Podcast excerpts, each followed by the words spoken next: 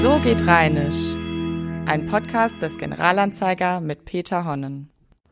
So geht Rheinisch, der Podcast zur rheinischen Alltagssprache und auch zur Sprachlandschaft Rheinland insgesamt. Und um diese Sprachlandschaft soll es heute im Weiteren gehen.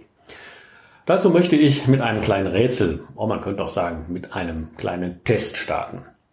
Ich werde gleich zwei Tonaufnahmen einspielen und ich möchte Sie bitten, während des Anhörens mal zu überlegen, aus welcher Gegend in Deutschland diese Aufnahmen stammen können.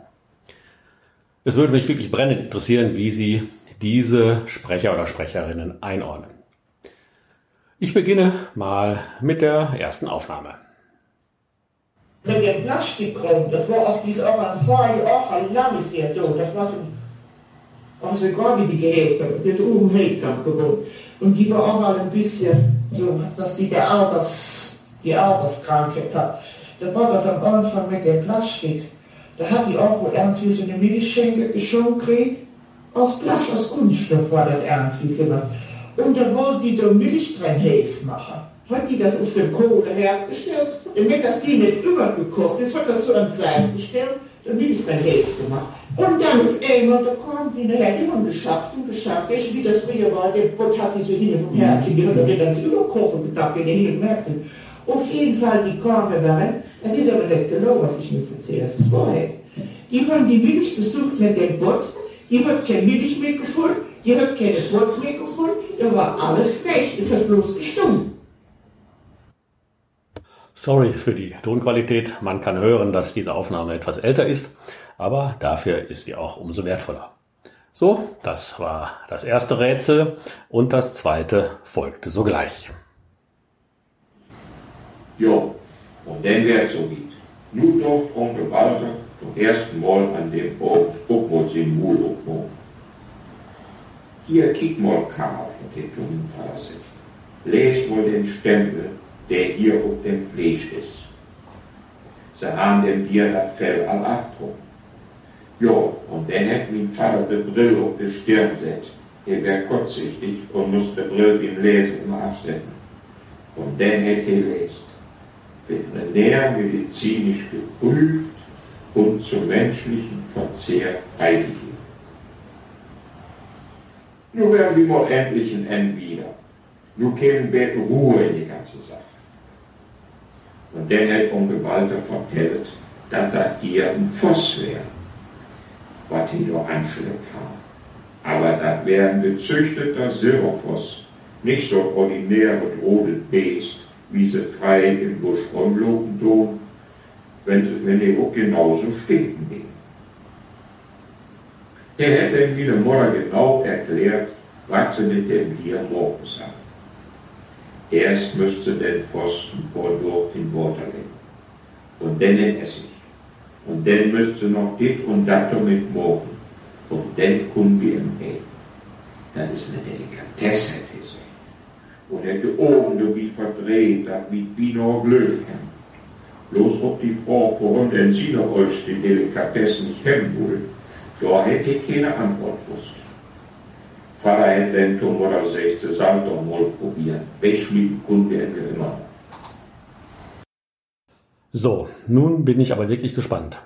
Aus welcher Landschaft, glauben Sie, stammen die Sprecherin und der Sprecher der Aufnahmen, die ich Ihnen eben vorgeführt habe?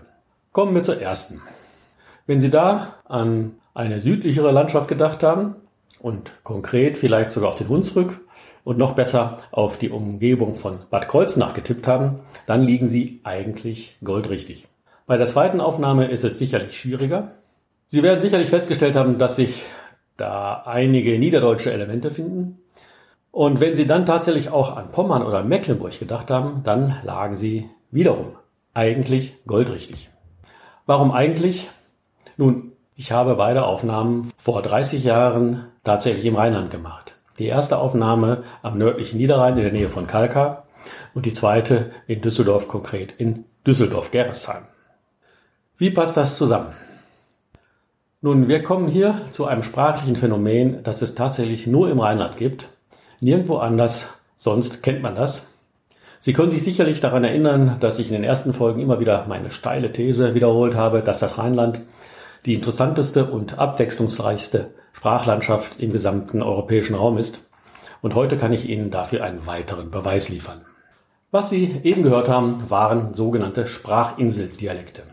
Die erste Aufnahme war ein Pfälzer Dialekt aus der pfälzischen Sprachinsel am nördlichen Niederrhein. Dort sprechen in den Orten Pfalzdorf, Luisendorf und Neu-Luisendorf, wie gesagt bei Kalka, noch heute die Menschen einen pfälzischen Dialekt. Die andere Aufnahme habe ich in Düsseldorf-Geresheim auf der Hött gemacht. Dort sprechen, oder besser gesagt sprachen die Menschen das Hötterplatt, einen niederdeutschen Dialekt aus Pommern und Mecklenburg. Was hatte damit aus sich, wie meine Oma immer zu sagen pflegte? Die pfälzisch sprechenden Menschen am nördlichen Niederrhein sind die Nachfahren einer Auswanderergruppe, die sich um 1740 von der Pfalz in Richtung gelobtes Land Amerika aufgemacht hatte.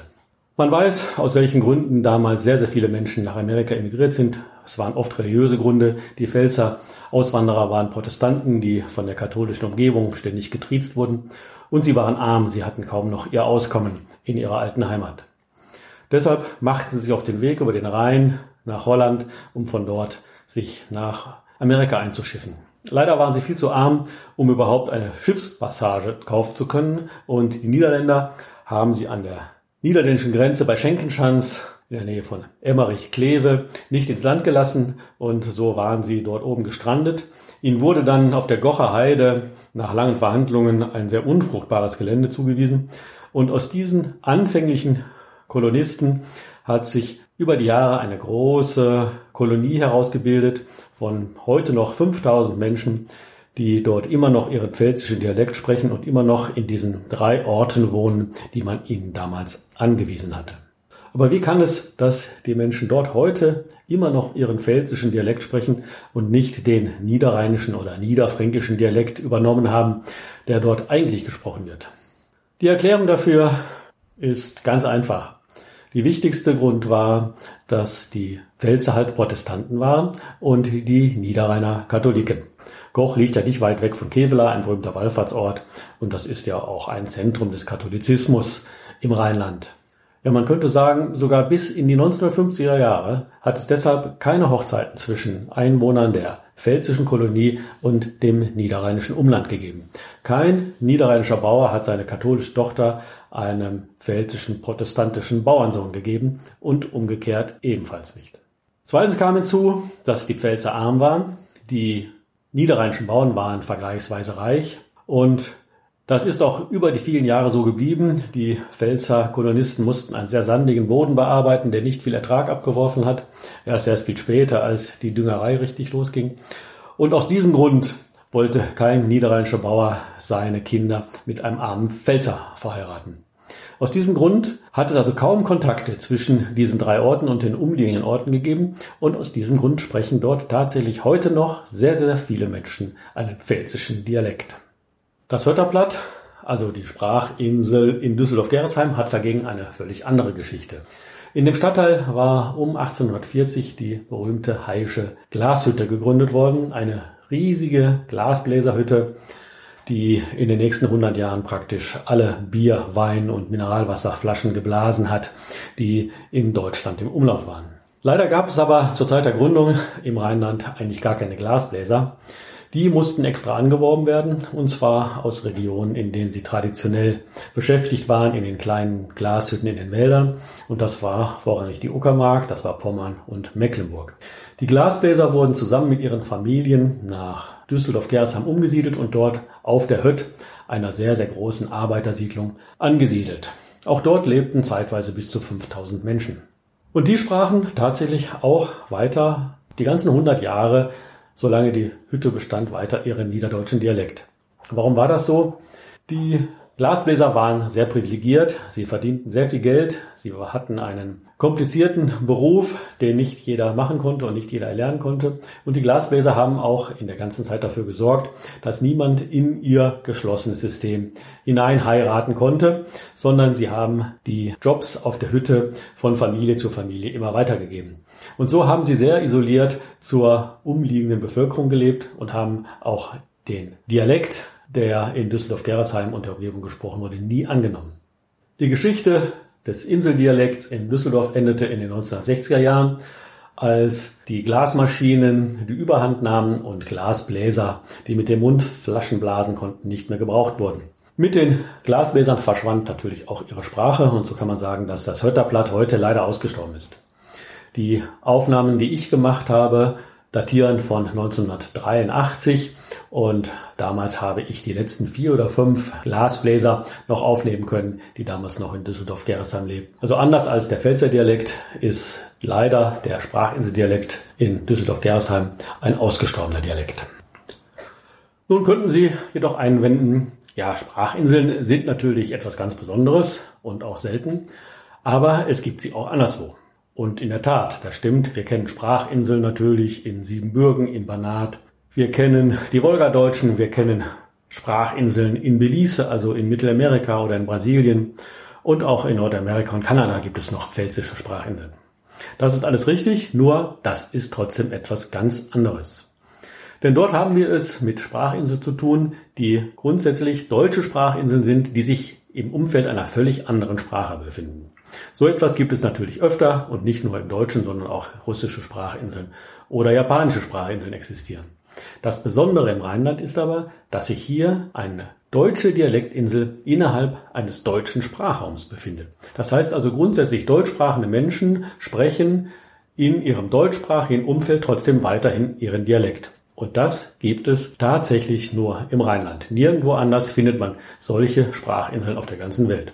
Und diese Sprachinseln erklären sich auch nur durch die besondere Geschichte, die ich kurz angerissen habe. Also kann man durchaus behaupten, dass die rheinischen Sprachinseln, vor allen Dingen natürlich die pfälzische Sprachinsel, weil sie immer noch existiert, so etwas wie eine sprachliche Weltsensation sind. Nur hier im Rheinland und nirgendwo sonst zu finden. Ich hoffe also, dass ich Sie auch heute wieder einmal überzeugen konnte, dass unsere rheinische Sprachlandschaft etwas ganz Besonderes ist. So, das war's für heute.